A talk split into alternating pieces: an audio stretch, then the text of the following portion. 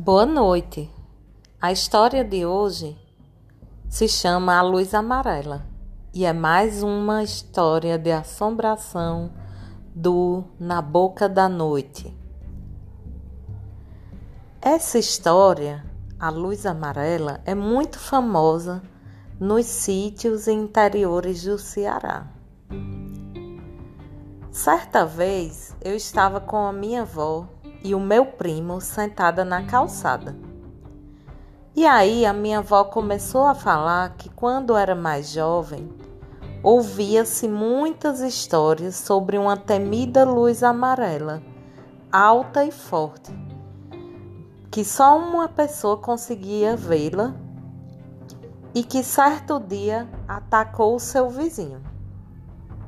O vizinho dela tinha saído com um amigo para uma festa. Naquela época, para ir de uma localidade a outra, ia-se de bicicleta ou a cavalo. Aquela noite estava muito escura e os amigos estavam voltando da festa e conversando quando de repente um deles avistou uma luz, pequena e distante, mas não era uma luz comum. Cada vez que ele olhava, a luz estava mais próxima e ficando mais forte. Então, com medo, ele mostrou ao, ao amigo. E o amigo dele não conseguia ver nada. Porém, a luz ia ficando cada vez mais próxima e cada vez mais forte, cada vez mais intensa. Até que em um dado momento ela chegou até eles e de repente um clarão amarelo tomou conta de tudo. Quando o amigo, ainda tonto, conseguiu abrir os olhos, não encontrou mais o seu companheiro ao lado. E então, eu e meu primo ficamos bastante assustados com essa história. Mas não demos tanta importância. E depois de alguns dias, nós nos encontramos para ir a um aniversário num sítio próximo. E aí, na volta do aniversário, nós vínhamos comentando sobre a festa. E de repente meu primo começou a apontar para frente.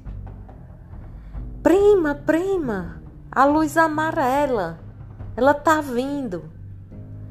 E eu não conseguia ver nada. Imediatamente eu pensei que era brincadeira do meu primo e falei: Rapaz, não existe luz amarela.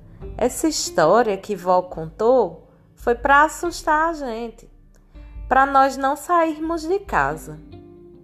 E ele continuou gritando: A luz está vindo, a luz está vindo, é a luz amarela.